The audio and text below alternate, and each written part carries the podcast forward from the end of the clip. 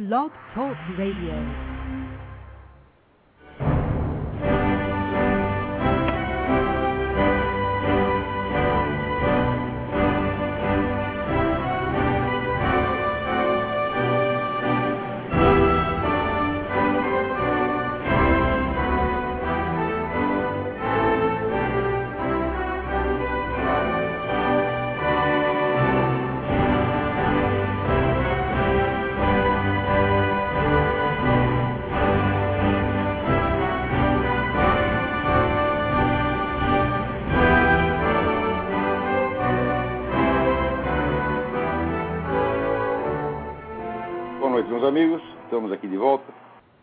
Sempre, começamos invocando a Santíssima Virgem Maria, o Santo Padre Pio de Pietrelcina, para que rogue a Deus que nenhuma injustiça se cometa neste programa. Queria. Peraí, já tem um... Peraí, deixa eu dar os avisos primeiro. Calma aí, não posso atender um telefone logo antes de começar o programa. Peraí. Então, é, queria primeiro lembrar vocês o curso Colonel Heights, curso de Filosofia da Ciência, que será dado por mim aqui em Colonel Heights de 10 a 15 de maio. Informações e inscrições pelo telefone 041-9974-4443 com o senhor Eduí.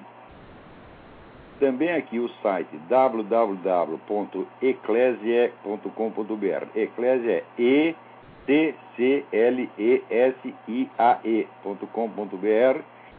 Estará lançando dois volumes do curso de teologia do Padre Paulo Ricardo. Então, é, eu não, tenho aqui a data, mas se vocês acessarem, vocês saberão logo né, do, do, que se trata. É um curso que ele deu, está lá tudo gravado, tem a gravação e tem um livro com a transcrição das aulas.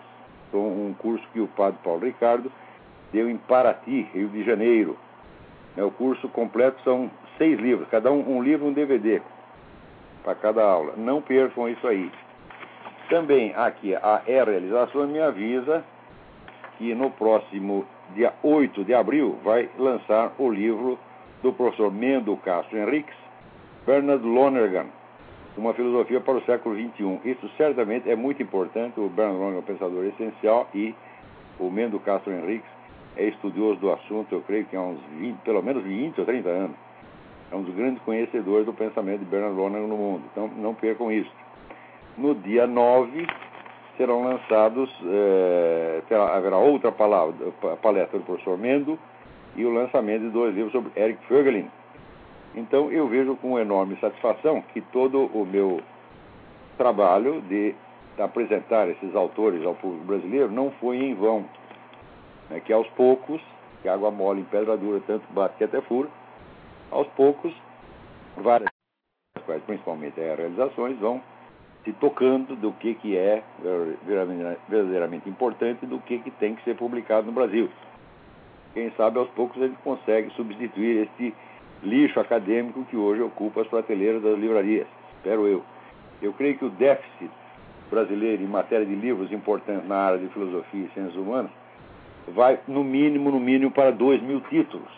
Aos poucos, esses títulos vão então. Quer dizer, título abs títulos absolutamente indispensáveis, simplesmente para você se atualizar e saber o que está acontecendo. Então, vamos lá. Também queria lembrar vocês, queria convidá-los para visitar o site www.seminariodefilosofia.org, onde eu estou lá depositando gravações de cursos e aulas, que eu, cursos e conferências que eu dei ao longo de, de 20 anos. E além disso, nós temos de gravações especiais que são feitas agora, praticamente, praticamente uma por mês, especialmente para o site. E temos também o curso online de filosofia aos sábados, onde eu estou condensando ali para os alunos praticamente tudo que eu andei estudando e investigando ao longo de mais de 20 anos, tá certo? Então, se você não está assistindo, você não sabe o que está perdendo. Porque se você quer entender realmente o que, que eu estou explicando sobre esse ou aquele ponto em particular, é, seria bom você ter uma ideia da estrutura geral de todo o meu pensamento, todo o meu trabalho filosófico, e isso esclarece o todo, esclarece, a estrutura do todo esclarece os detalhes. Né? Muito bem. Olha, aqui uma coisa importantíssima que vai acontecer aqui. Entre os dias 14 e 19 de maio, o pastor James David Manning? Da, de uma igreja do Harlem, que já é nosso conhecido durante a campanha eleitoral, ele colocou em circulação é, vários vídeos onde ele dizia horrores do Barack Obama. Agora ele aqui pegou o Barack Obama de jeito, porque ele descobriu que tem documentos suficientes para provar que o Barack Obama participou daquela operação de levar armas para os talibãs, quando os talibãs estavam em guerra com a União Soviética. Aquela velha estupidez americana de armar um inimigo contra o outro. É no fim, se não apanha, não apanha de um, apanha do outro ou apanha dos dois juntos. É, na Segunda Guerra não armou a União Soviética contra o Hitler? Bom, se livrou de um problema, criou outro. Né? Então, mas é, o que quer que nós pensemos dessa operação, o importante é o seguinte: o Obama foi cooptado para isso por ser um jovem muçulmano com conhecimento suficiente né, de língua árabe e, e teologia corânica tá para poder penetrar nesse, no meio do Talibã e fazer o contato com ele. Então foi, foi, ele foi cooptado pela CIA por causa disso. Participou dessa operação, depois saiu da CIA. Né? E naturalmente o sujeito pode participar, olha que detalhe mais sacana depois de participar de uma operação desse tipo, quando ele sai da CIA, no mínimo, no mínimo, ele devia pegar um cargo universitário importante. Mas acontece o seguinte, ele não tinha currículo acadêmico para isso. Tá certo? Ué, como é que não tinha se ele tinha estado em Colômbia, uma universidade de tão, tão prestígio? O fato é que, na época, né, a, Fox News entrevistou mais de 400 pessoas, professores, alunos e funcionários, do tempo em que Barack Obama teria frequentado Colômbia e ninguém se lembrava de Barack Obama nenhum. Papéis da Universidade de Colômbia que provam que ele passou por lá também não tem nenhum, é zero. Tá certo? Então, e agora aparece esse negócio. Por que, que ele não foi não é para um posto universitário no menos? Porque não, não tinha o currículo para isso. Então ele foi ser organizador comunitário. Bom, passa uns anos, ele reaparece como candidato. E todo mundo começa a esconder a história do sujeito. Você não pode mostrar o documento do Obama, você não pode ver a certidão de nascimento. Pode... Agora, se o pastor Manning tem razão nessa, nessa descoberta dele, isso explica tudo. Porque é o seguinte, está todo mundo de rabo preso com Obama, inclusive a turma do Partido Republicano. Ninguém pode né, vasculhar a vida do cara, porque senão vai aparecer merda para tudo quanto é lado. Tá certo? Então aí está o segredo do poder do Barack Obama. O pastor Manning, que é um homem de uma coragem, de uma eloquência extraordinária, ele diz que entre os dias 14 a 19 de maio, ele vai montar um processo anti-Obama, um tribunal anti-Obama, justamente na Universidade de Colômbia, porque a Universidade de Colômbia também vai ser acusada de cumplicidade nessa porcaria, entendeu? Olha, vai aparecer ali a Universidade de Colômbia, a Hillary Clinton, Bill Clinton, Howard Dean, um monte de gente, toda essa liderança aí, vai, todo mundo vai sair queimado nessa história. E o pastor está convocando todo mundo que possa ir até Colômbia de 14 a 19 de maio para assistir, porque ele diz: Eu vou mostrar todos os documentos, vou provar tintim por tintim o que eu estou dizendo. Se vocês querem um resumo do negócio, vocês vão até o site www.atla.org, A-T-L-A-H.org. E daí procurem lá que está toda essa história do Barack Obama, é contada pelo pastor David Manning. Muito bem. Olha, outra grande empulhação que houve foi esse negócio do aquecimento global, que acabou sendo denunciado. Né? A operação montada pelo climatologista Phil Jones, da Universidade de East Anglia, na Inglaterra. O sujeito montou, maquiou lá todos os dados, as as estatísticas, para dar, dar uma impressão de aquecimento global. E ele apagou o período da Idade Média, onde a temperatura era muito mais alta do que hoje. Ele teve aquecimento global sim, mas teve na Idade Média, porra. O cara apagou, então fica aparecendo aqui o aquecimento global é agora. Aqui apareceu uma matéria na revista Spiegel. Eu não confio muito na Spiegel, mas aqui o caso tem declarações do próprio sujeito. Então você vê que o Dr. Phil Jones está completamente destruído. Né? Diz que ele está tomando pílula para dormir, tentou suicídio já várias vezes, está todo ferrado. Ele acabou com a carreira dele mesmo com essa meta. Está vendo? Vai pelo Algor e você se funheia todo. Esta que é a verdade. Né? Quem mandou? Quem mandou ajudar esses caras? Agora, esse negócio de fraude científica, né? É, não pense que esse negócio se limita ao aquecimento global, minha gente. Tem essa coisa da vacina aí que é muito pior. E a vacina contra uma gripe inexistente que pode causar uma gripe. A vacina pode causar uma gripe existente e letal. Né? Isso aí também envolve milhares de cientistas no mundo inteiro. A fraude científica está se tornando uma coisa assim que é, virou a prática geral. Agora, olha aqui, por exemplo, esse negócio de, de, de evolução, eu sempre disse para vocês, olha, eu sou a única pessoa no mundo que não sabe se aconteceu ou não aconteceu evolução, porque todo mundo tem alguma opinião a respeito. Eu não conseguia ter nenhuma. Eu falei, olha, quando eu leio uns negócios aqui, a favor da evolução, eu fico a favor da evolução. Quando eu leio contra, eu fico contra. Não é que eu não tenho personalidade. Alguma eu tenho. Não é grande coisa, mas eu tenho alguma. Tá então a coisa parece confusa em si mesma. Porém, agora, gente, saiu um livro de um cirurgião indiano. Ele é um membro do Royal, é, Royal College of Surgeons, na Inglaterra. É um, é um homem de grande reputação médica. E publicou um livro chamado One Small Speck to Man, de uma manchinha ao homem. Tá certo? O livro tem umas coisas aqui que eu digo, opa, epa, agora complicou. O que ele mostra é o seguinte, que não, não há efetivamente nenhuma prova da teoria da evolução, não é não pode haver.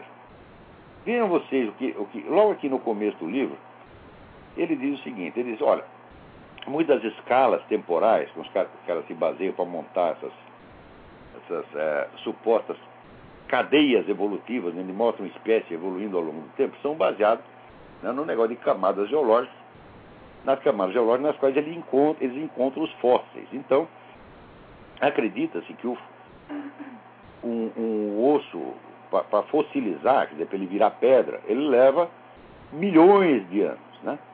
Acontece o seguinte, ele faz uma observação aqui que, olha, eu estou atônito até agora, tô, estou chocado. Eu nunca tinha pensado nisso, e tem muita gente que nunca pensou. Diz, olha, nós temos fósseis aqui de animais surpreendidos no momento em que eles estavam mordendo outros. Né? No momento que eles estavam lutando, aparece fósseis, dois, dois esqueletos, um lutando com o outro. Fóssil comendo e fóssil cagando. Tem merda fóssil, é? Saindo né, do orifício anal do referido. Então, ele disse o seguinte: olha, espera um pouquinho. Para isso virar fóssil, né, só é possível se a transformação em fóssil fosse muito rápida ou quase imediata. Porque o bicho foi surpreendido naquele ato, paralisado naquele ato e fossilizado. Se o processo de fossilização fosse milenar, os depósitos que fossem caindo ali em cima seriam erodidos. E não haveria depósito algum e não haveria, portanto, fóssil. Para completar esse negócio, ele mostra que já descobriram fósseis até de mil anos de idade. Então, meu filho, significa o seguinte: todas essas escalas de tempo ah, não significam nada. Você está lá um bicho fossilizado, não quer dizer que ele está lá há milhões de anos, ele pode estar há mil a dois mil anos. Portanto, nós não temos a menor ideia de quais bichos existiam ao mesmo tempo que outros bichos. E daí o doutor Vire Soder, ele enuncia uma lei. E eu acho que essa lei é inteiramente válida. Ele disse: qualquer animal pode ter existido muito tempo antes e muito tempo depois do mais novo e do mais velho fóssil encontrado. Resultado, nós não sabemos em que época viveram esses animais. Daí eu li isso, eu falei, eu fiz aquele célebre comentário, fudeu. Se é assim, não tem jeito de você fazer essa, essa escala. Daí ele vai com outras coisas, mas um negócio assim, impressionante. Ele diz, por exemplo, tem um peixe chamado selacanto. O selacanto, como ele tem umas perninhas, eles dizem que, né, todo o pessoal evolutivo, evolu, evolucionista diz que o selacanto é um, já como um pré-anfíbio, né, ele já estava saindo da água para ir para a praia. E daí ele diz o seguinte, só que, seguinte, jamais se encontrou né, um esqueleto de selacanto em água rasa. Todos em águas profundas. Pior, Parece na ilha de Java, não lembro, ele diz ali o lugar, não lembro, mas na ilha de Java, Os camaradas vivem pescando selacantos vivos. Ele pode comer um filé de selacanto hoje. Que como é que é isso, porra? Quer dizer, tantas espécies anfíbias já foram extintas? E está aí o antepassado, suposto antepassado delas, vivinha. Também tem outros animais que, com os processos de datação que eles usam, né, que tem 300 mil anos, 300 milhões de anos, né? Uma coisa assim, e os animais são iguaizinhos aos de agora. Os crocodilos jamais evoluíram, as baratas jamais evoluíram, os morcegos jamais evoluíram. O que, que essa criatura tem de tão especial? Né? Você vai dizer, não, eles não evoluíram porque eles estavam muito bem adaptados ao ambiente. Eu digo, uai, o crocodilo não está mais adaptado ao ambiente do que o jacaré. Hum? E eles são diferentes. Então quer dizer que a gente pode ter duas adaptações completamente diferentes. Então por que, que a evolução tomou uma linha e não outra? Quer dizer, um negócio. Olha, o livro são 600 páginas de fato, fato, fato, fato, fato, cada um pior que o outro. Então agora, olha, eu ainda não cheguei à conclusão de que a evolução não aconteceu, mas eu cheguei à conclusão de que, com os recursos que as pessoas têm até agora, é impossível prová-la. Não é que não está provado, é impossível prová-la com esse recurso. E assim vai, ao mesmo tempo, é qualquer. Teve caso aí de um, de um, de um, de um ortodontista, um cara famoso na área de, entre os dentistas, é, Dr. Jack Cuozo, ele examinou os esqueletos do chamado homem de Neandertal e chegou à conclusão que muitos daqueles esqueletos tinham sido maquiados, tinham sido alterados. A arcada dentária tinha sido completamente alterada. A mandíbula tinha sido alterada para dar feições né, simiescas a seres que, diz o Dr. Jacoso, eram perfeitamente humanos como nós. Eles eram seres humanos idênticos a nós. Talvez até mais inteligentes do que muita gente tem, mais inteligente do que o Lula, por exemplo. Não, mas não digo Lula, o doutor Emir Sader. Tá? Então, o que aconteceu? Bicho, o camarada começou a ser seguido por pessoas misteriosas, acompanhavam ele, sim.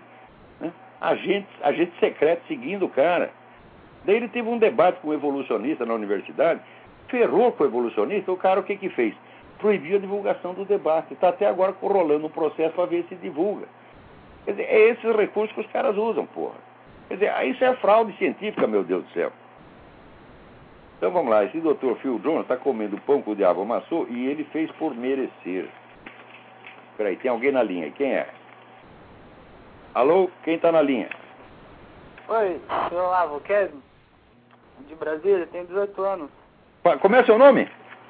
É Kevin. Kevin, tudo bem? Oi, tudo bom? Como vai, senhor? Tudo certinho, graças a Deus. Diga. É, eu quero fazer um relato aqui sobre um, uns danos aqui, sobre que eu acho que, na minha julgamento, sobre o meu próprio processo filosófico aqui, que eu li lá no blog do senhor sobre o processo, o próprio processo de, de você que foi que você fazia as percepções dos fatos passivamente, né? Pela, pela, pelo instinto mesmo. E depois armazenava as observações, né? E eu, eu percebo que eu, que eu fazia isso mesmo, de forma que eu o meu processo era mais de, semelhante ao seu, é, de... Olha, Kevin, essa, a sua pergunta... Eu tô, pergunta eu tô meio nervoso, assim. É, é, é uma pergunta de ordem filosófica muito complexa para a gente responder aqui no programa. Eu sugiro que você escreva para o seminário de filosofia.org. Uhum. Tem ali, pergunta, ah, então tem uma questão mais assim, perguntas arroba seminariodefilosofia.org. Aí sim, é. talvez eu possa responder, mas quando a pergunta é complexa demais, não é assunto para esse programa. Escreva lá para, para o Seminário de Filosofia, e se eu não puder responder por escrito, mais dia, menos dia, numa dessas gravações que a gente faz, eu tentarei responder a sua pergunta. Muito obrigado de qualquer maneira. Tá, é, posso fazer mais uma pergunta assim simples, só, só simples? É, como é que eu vou, como é que eu assisto um filme sem fazer críticas, observando passivamente, é, sem sem refletir a cada minuto, sem construir uma crítica a cada minuto, sendo que eu acho que eu... Que eu Essa pergunta também não é uma pergunta de ordem factual, isso aí é pergunta de ordem metodológica, eu preciso de tempo para responder isso. Coloque ah. as duas na...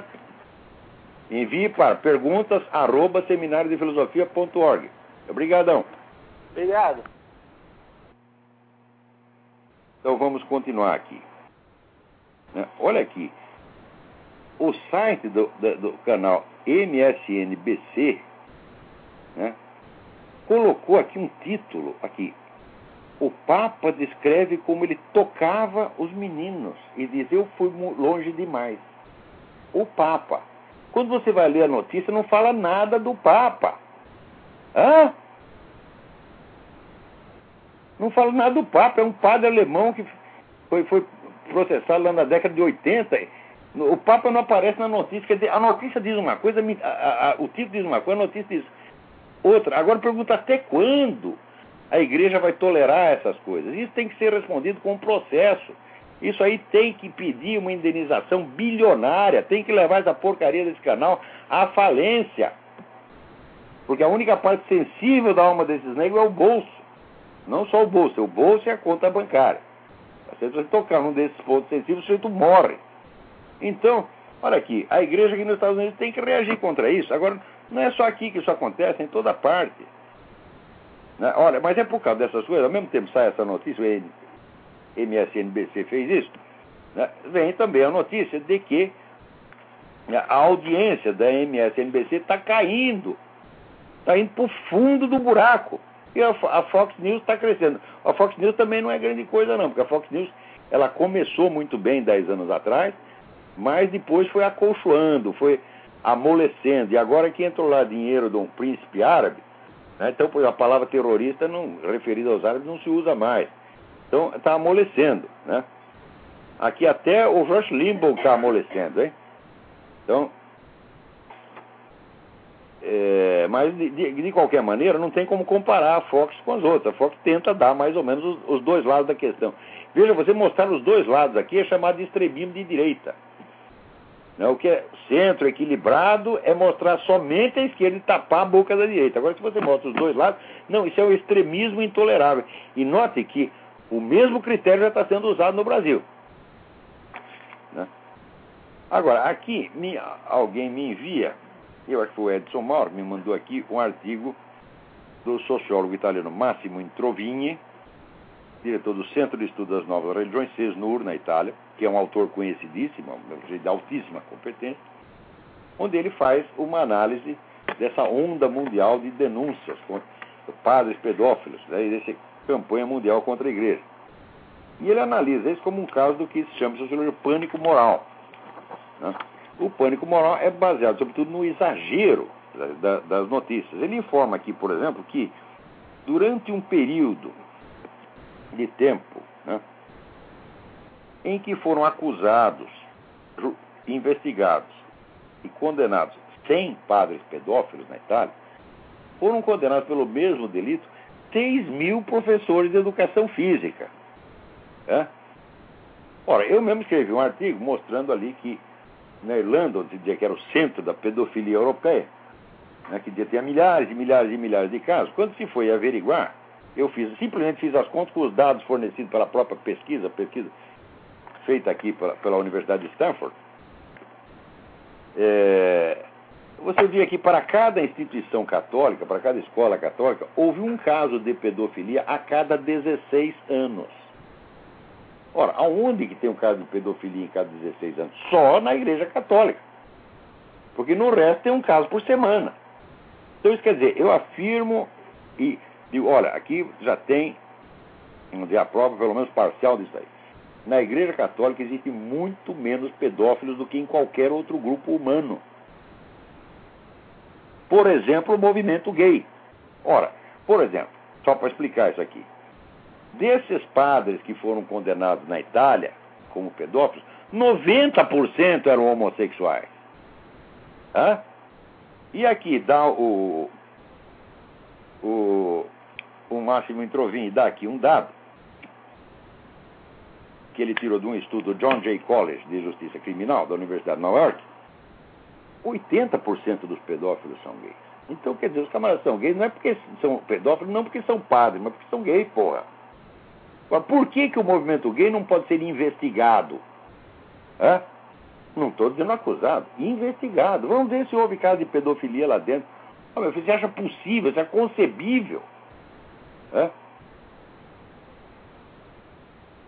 Que ali tenha menos pedófilos do que na igreja católica, a quantidade, vamos dizer, no total, a quantidade de padres pedófilos é menor do que o número de pedófilos em qualquer outra comunidade humana. Uma aqui já está aprovada, professor de educação física. Pega os assistentes sociais da ONU, né, que são duplamente criminosos, porque eles se aproveitam de crianças que vão pedir socorro, eles são filhos de refugiados, meu Deus do céu. Garotinhos que estão fugindo do morticínio e vai lá pedir, pedir socorro para o bandido. E o cara diz, pois não, meu filho, senta aqui no colinho do papai, você vai ver o que, que é bom para tosse. Você está entendendo? Dizer, é uma coisa de uma crueldade, de uma vileza imensa. Então, agora, por que, que não pode processar a ONU? Estou falando processar o Papa, que é o senhor que está investigando e tentando punir, tá certo? E até exagerando, porque quando ele pede desculpas por isso, ele está assumindo uma culpa que a igreja não tem. Né? Então, vamos investigar. Vamos dizer, você quer, ah, quer saber da pedofilia na igreja? Vamos abrir tudo. Todos os casos já são, mas não conhecidos. Agora já abriu tudo. Até os legionários de Cristo, o, negócio já, o assunto já abriu. Agora vamos abrir o movimento gay, vamos abrir o Congresso Nacional. Não tem nenhum pedófilo lá dentro? Já investigaram? Hã? Putanheiro tem de monte, que todo mundo sabe que tinha lá o puteiro, porque a, a, sede londrina chama-se Brasília, Tá certo? O puteiro tem de monte, tá certo? Né? Será que não tem nenhum pedófilo lá dentro? É? Na polícia não tem pedófilo?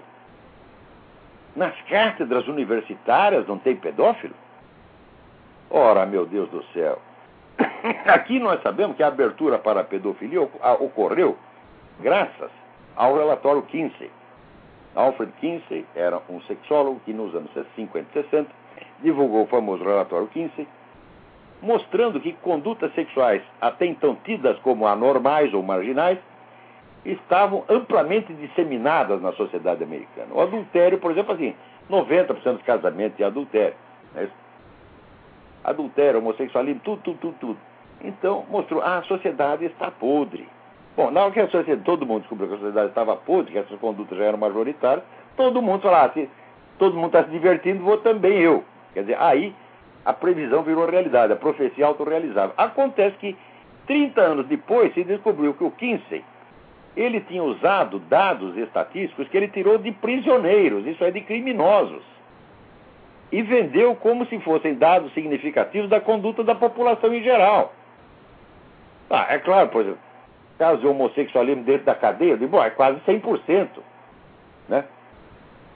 E é muito difícil o prisioneiro ficar lá 20, 30 anos e falando, não comeu nem deu. Falei, é quase impossível. Isso aí, né? É como o Bruno Tolentino, quando saiu da cadeia na Inglaterra, perguntaram para ele, tinha homossexualismo aí dentro? Ele respondeu, only between us. então, então, ora, então o Kinsey pegou o comportamento dos presidiários e vendeu como se fosse a, conduta da população em geral, da população comum. Resultado, a população comum acreditou e começou a se comportar daquele jeito mesmo. Pelo menos uma parte dela fez isso. E daí vem Hollywood e faz um filme glorificando o filho da puta do Kinsey, o qual depois também se descobriu, a doutora Judith Reisman descobriu, era pedófilo. Não só era pedófilo, como ele usava os serviços de um ex-criminoso de guerra nazista, que era pedófilo, e ele incentivava o cara a ir lá comer os meninos. Olha, você vai lá, come os meninos e conta para mim, faz um relatório contando como é que foi. E pagavam para o cara fazer isso. Quer dizer, ele praticava e incentivava a pedofilia. E Hollywood glorifica o sujeito. Então, o Máximo Introvinho tem toda razão que dizer que é um caso de pânico moral, mas acontece que esse caso não pode ser explicado só sociologicamente. Porque a sociologia só lida, quer dizer, com elementos, com forças que estão disseminadas entre a população e que não tem uma autoria. É preciso, junto a isso, ter uma abordagem histórica, a abordagem microhistória, para ver quem fez o quê. Porque esse pânico moral não é um fenômeno sociológico espontâneo. Ele é um fenômeno produzido pela engenharia social. E hoje existem as técnicas para isso. Você pode criar uma situação de pânico moral em poucas semanas através da televisão e dos jornais. Tá certo? A técnica, eu já falei para vocês, chama-se Espiral do Silêncio. Né? Tem um livro sobre isso, agora esqueci o nome da autora, oh, mas o livro já é de 1970 e teve ampla divulgação entre todos os comunicólogos do mundo. De maneira que a técnica da espiral do silêncio todo mundo sabe fazer. A espiral do silêncio consiste em você, em você graduar as notícias, repetindo as notícias que você quer que se impregnem na memória popular. E ao mesmo tempo você pode dar a notícia contrária, você pode dar o desmentido, mas em quantidade menor. Então provou, ficou estatisticamente provado, que somente as notícias repetidas se impregnam como verdadeiras, as outras não. Ora, então se para cada 100 notícias de padre pedófilo sai lá um artiguinho dizendo que a igreja não tem culpa, pronto, o que, que ficou? Ficou o padre pedófilo. Tá certo? E aquilo que não sai, por exemplo, pedofilia no movimento gay, é proibido investigar, é proibido falar, embora os próprios padres pedófilos sejam gays. Tá certo? Então, como é proibido falar, então significa o seguinte: em cada momento, minha gente, pense um pouquinho, raciocine junto comigo. A cada momento, a sociedade humana tem uma série de fatos que estão acontecendo e esses fatos são quantificáveis. Por exemplo, você pode quantificar o número de crimes, tá certo? você pode quantificar quais grupos sociais praticam mais crimes, quais praticam menos. Você pode quantificar o aproveitamento das crianças na escola, você pode quantificar o número de casamentos e divórcios. Então, o conjunto desses dados puramente quantitativos mostra o estado efetivo da sociedade. Tá certo? Ora, é evidente que o jornalismo, se quer ser honesto, ele tem que acompanhar mais ou menos o quadro geral desses dados. E não tentar dar um destaque forçado a determinados tipos de fatos para formar no imaginário popular uma imagem completamente distorcida do negócio. Por exemplo, está denunciando pedofilia, como, como, aqui, aqui perfeito, autora do livro, a Roxane me deu aqui, autora do livro Espiral de Silêncio, Elizabeth Noelle, é N-O-E-L-L-E, tracinho, Newman, N-E-W-M-A-N, Elizabeth Noelle Newman, A Espiral do Silêncio, um livro importantíssimo. Então, voltando, Quer dizer, você tem, existe um quadro geral quantitativo da sociedade. E a importância relativa dos fatos jornalísticos só pode ser avaliada em função desse quadro geral. Para saber, por exemplo, um determinado acontecimento reflete uma tendência geral ou foi uma exceção. Então, quer dizer, denúncias de pedofilia, meu filho, elas contra um grupo, voltado contra um grupo em particular, só fazem sentido se os números forem comparados aos casos análogos ocorridos em outros grupos. Mas a imprensa não pode fazer isso, porque se ela for fazer, você vai ver que a incidência de pedofilia entre padres é mínima comparada a qualquer outro grupo humano, inclusive jornalista. Vai dizer que não tem jornalista pedófilo? Ora, meu Deus do céu. Quer dizer, não tem ninguém. Na Rede Globo só tem santo. Na Folha só tem santo. Ó, oh, que brincadeira é essa? Então, compara os números e você vai ver a realidade a forma né, do Estado, da sociedade, é um. Mas a imagem que está sendo transmitida pelo conjunto da mídia. Note bem, eu dizer o conjunto é importante, porque mostra que há uma uniformidade. E se há uma uniformidade, meu filho, não é espontânea. É porque a classe jornalística está cheia de militantes. E os militantes, eles têm uma agenda, eles não estão lá para contar as notícias.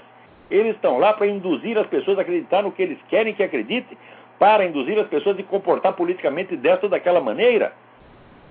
Os jornalistas adotaram a, a, a do Karl Marx. Não se trata de compreender o mundo, se trata de transformá-lo. Eles todos estão orgulhosos de ser transformadores do mundo, de ser agentes de transformação social, em vez de ser jornalistas, pessoas que simplesmente contam o que viram, contam os fatos. A classe jornalística perdeu a vergonha há muito tempo e o fenômeno chamado jornalismo hoje é completamente diferente do que era 30 ou 40 anos atrás. Desde a descoberta dessa técnica da espiral do silêncio, né, esse negócio de provocar ondas de pânico moral virou o esporte preferido da mídia mundial, que o pratica com uma facilidade, uma destreza extraordinária. Se estudar isso, as entidades católicas descobrirão os nomes dos responsáveis por, essa operação, por essas operações e poderão responsabilizá-los judicialmente o que é a única esperança de parar com essa coisa. Então não adianta nada reclamar. Eu estou fazendo o que eu posso, a minha função é só apenas um comentarista, estou aqui comentando. Mas se eu fosse o líder de uma ONG, se eu fosse um, um arcebispo, se eu tivesse alguma autoridade na igreja, eu imediatamente promoveria processos contra esses jornais. Processos criminais e processos civis exigindo indenizações bilionárias. Se você levar uma porcaria como a Folha de São Paulo à falência, você terá feito um benefício à humanidade, inclusive porque você dará, dará uma chance aos seus concorrentes menores. Tá certo? Alô, quem está na linha aí?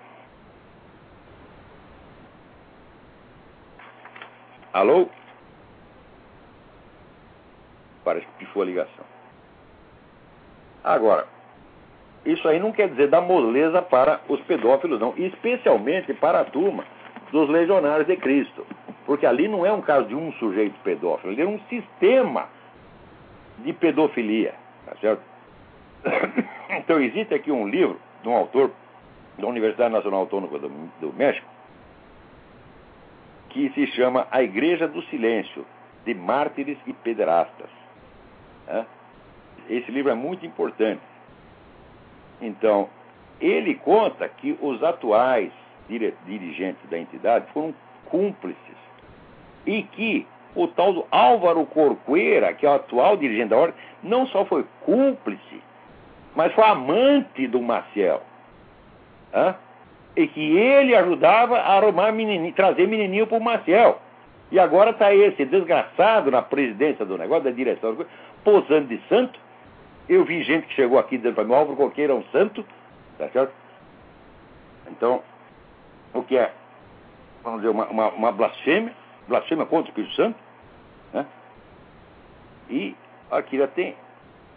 Eu não li ainda esse livro, encomendei o livro, não chegou ainda, mas aqui tem um resumo publicado no site, olha aqui, bom trabalho, e-paulolopes.blogspot.com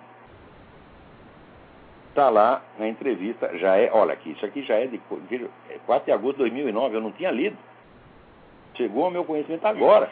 Então, imediatamente, é claro, encomendei o livro do, do Fernando Gonzalez. Quer dizer, já é o terceiro livro, tem o Voto de Silêncio, Vows of Silence. tem o livro do Paul Lennon, que chama Our Father, Who Art in Bed, né? E agora tem esse do Fernando Gonzalez. Então, é claro que não é para dar moleza para essa gente. Esses camaradas têm que ser perseguidos e punidos. Tá certo? Eu espero que esses dirigentes do Legionário de Cristo sejam todos derrubados, sejam todos trocados por outra porque não pode é, simplesmente fechar a entidade e mandar todo mundo de volta para casa, porque ela tem milhares de pessoas inocentes. Tá certo? Mas também não pode querer salvar a, a, a reputação da organização. Espera, tem mais alguém na linha aí. Alô, quem é? Pifou a ligação de novo, está ruim hoje. Então, esse negócio de processo, note bem. A grande mídia está formalmente comprometida com o projeto de transformação social na linha do globalismo. Tá certo? E isso quer dizer, não tem mais nenhuma, nenhuma, nenhuma intenção de praticar jornalismo honesto. Não é que eles praticam jornalismo de vez em quando fazem uma distorção. Não. É só distorção. A distorção é sistemática. E, por exemplo, no Brasil, durante 20 anos, mais de 20 anos, se vem publicando mentira contra as Forças Armadas. Eu mesmo averiguei várias denúncias e vi que eram não, eram não apenas falsas, mas impossíveis. E escrevi sobre isso, entregando a coisa de bandeja para os comandantes das Forças Armadas, dizendo: olha, processa esse filho das putas, eles estão mentindo contra a instituição. O que, que eles faziam? Processavam? Não, soltava lá uma notinha oficial que só milico lia. Assim não dá, meu Deus do céu. Agora, isso faz parte da espiral do silêncio. Uma das técnicas fundamentais da, da espiral do silêncio é sumir com o discurso de defesa. Hã? Ou então publicá-lo com tão pouco destaque que ele desaparece. Fica até ridículo. Quer dizer, tem mil caras falando contra, aparece um para defender. Aí fica difícil. Então, mas isso aí não é coincidência, isso não é só, como diz o Máximo Introvin, um episódio sociológico de pânico moral. Não, isso é uma obra de engenharia social, no qual a mídia funciona como um instrumento fundamental. A mídia e a universidade também. Agora, pra você ver como é esse negócio de mídia, né? Aqui, por exemplo, eu recebo de um site de análise econômica, um site que, olha, só meia dúzia de cara lê, tá certo? Que é um negócio altamente especializado para investidores e estudiosos do assunto. Que chama zerohedge.com. Está lá um artigo de um cidadão chamado Tyler Durden, que ele, o que, que ele fez? Ele fez uma coisa que raras, pessoas fizeram. Ele pegou o, o, onde essas últimas leis econômicas do Obama e ele leu tudo, porque o Obama entrega aqueles calhamaços de 2.700 páginas e diz assim, vota amanhã. O pessoal vota sem ler, evidentemente. Mas o Tyler Durden leu e descobriu o seguinte. Agora, a circulação de capitais não é mais livre nos Estados Unidos. O governo controla a circulação de capitais. Ele diz aonde você pode e aonde você não pode pôr o seu capital. Ele diz, ai meu saco, isso aí já é socialismo mesmo explícito. E isso é o que vai foder com a economia americana mesmo, está entendendo? Então, tá lá falou, ninguém leu. ninguém leu. Olha aqui, está lá na página 27 do Capital Controls Act. Leiam lá, é de ficar de cabelo em pé. Vocês se interessam em economia, leiam esse negócio, vocês vão até entender melhor que eu. Mas é impressionante, né? Quer dizer, não, não saiu uma notícia sobre isso, nem no New York Times, nem na MSNBC, nem na, nem na CNN, nada, nada, nada. Quer dizer, está virando seu decreto secreto, que nem tinha no Brasil, é? Agora, para não dizer que nem tudo está perdido, tem aqui um juiz federal que proibiu patentes baseadas em genes humanos. Os caras estão querendo fabricar gente, né? E usar genes humanos para fabricar coisas ou, ou pessoas. Ele acabou de ser proibida essa brincadeira.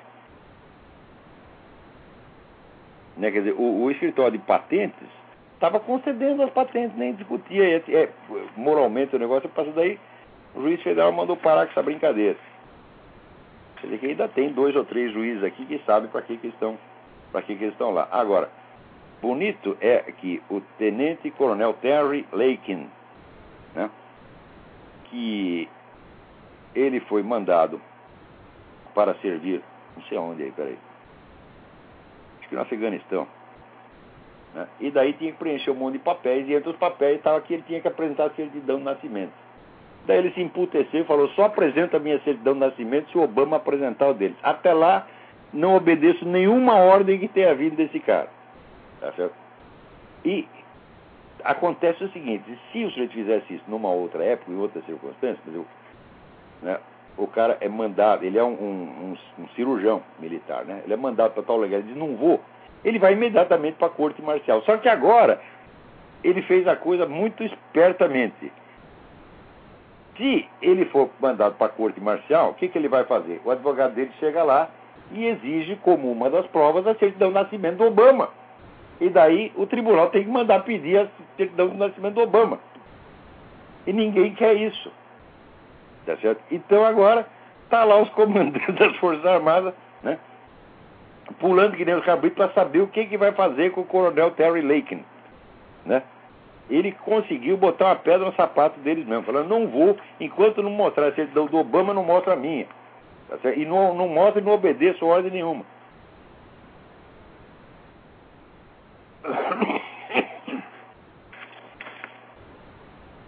E assim vai. Agora, continuam prendendo gente ligada àquela milícia Hattari, né? São as milícias, os cristãos malucos, que eles estão se preparando para o fim do mundo, eles compram alimentos e armas, né? Criam lá um, um, um arsenal. Agora, eu também nunca entendi para que, que precisa de arma no fim do mundo, né? O mundo acabar, você vai atirar em quem? Né? Mas, isso, mas eles não são pessoas violentas, nunca mataram ninguém. Né? Eles podem até sonhar, né? Antigamente tem um pessoal que dizia, é, o pessoal do, do doutor Plínio Correia de Oliveira fala, não, vai haver lá grande bagarra, né? grande confusão, grande pancadaria, né? Eles estavam se preparando para grande bagarra, né? É, que não aconteceu até hoje. Agora, bom, arma você pode precisar a qualquer momento. Eu mesmo já tive a minha vida salva por uma arma que eu tinha, né? Entrou lá quatro vagabundos na minha casa. Né? Não matei ninguém, mas deu para assustar os caras. Eles viram que eu estava numa posição melhor para acertar eles do que eles para acertar a mim e foram embora.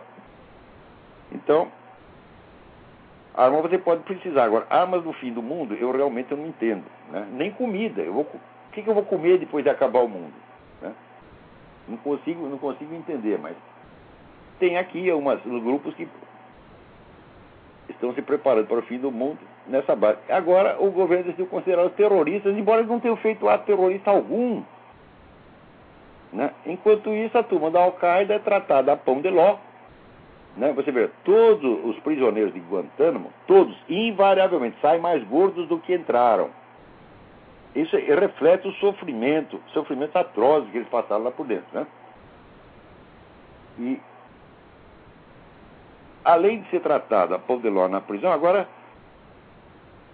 se decidiu que eles têm direito a julgamento civil. Quer dizer, eles, eles viram cidadãos americanos investidos em todos os direitos constitucionais. Quer dizer, um inimigo estrangeiro, né? prisioneiro de guerra deixa de ser prisioneiro de guerra e passa a ser um cidadão como qualquer outro. Quer dizer, tem direitos que eu não tenho, porque eu sou aqui um residente legal, recebi meu green card, mas não sou um cidadão americano. Então o cara teria direitos que eu não tenho. Hum? Eu, se eu matar um ou dar dois, duas porradas numa dessas muitas pessoas nas quais, nas quais eu quero dar porrada e não posso, eu seria extraditado. Agora, esses caras não. Então daí eles ficam lá um tempinho na cadeia, são processados, são absolvidos, ou cumprem dois anos de pena, depois sai tá, virou cidadão americano. Esse sujeito é premiado pelo mal que faz, faz contra o país. E ao mesmo tempo, esses coitados que não fizeram nada, cujo único crime é ter merda na cabeça, tá certo? Vão tudo para cadeia e se faz um rolo formidável em torno deles. Então é isso que está. Tem alguma ligação aí?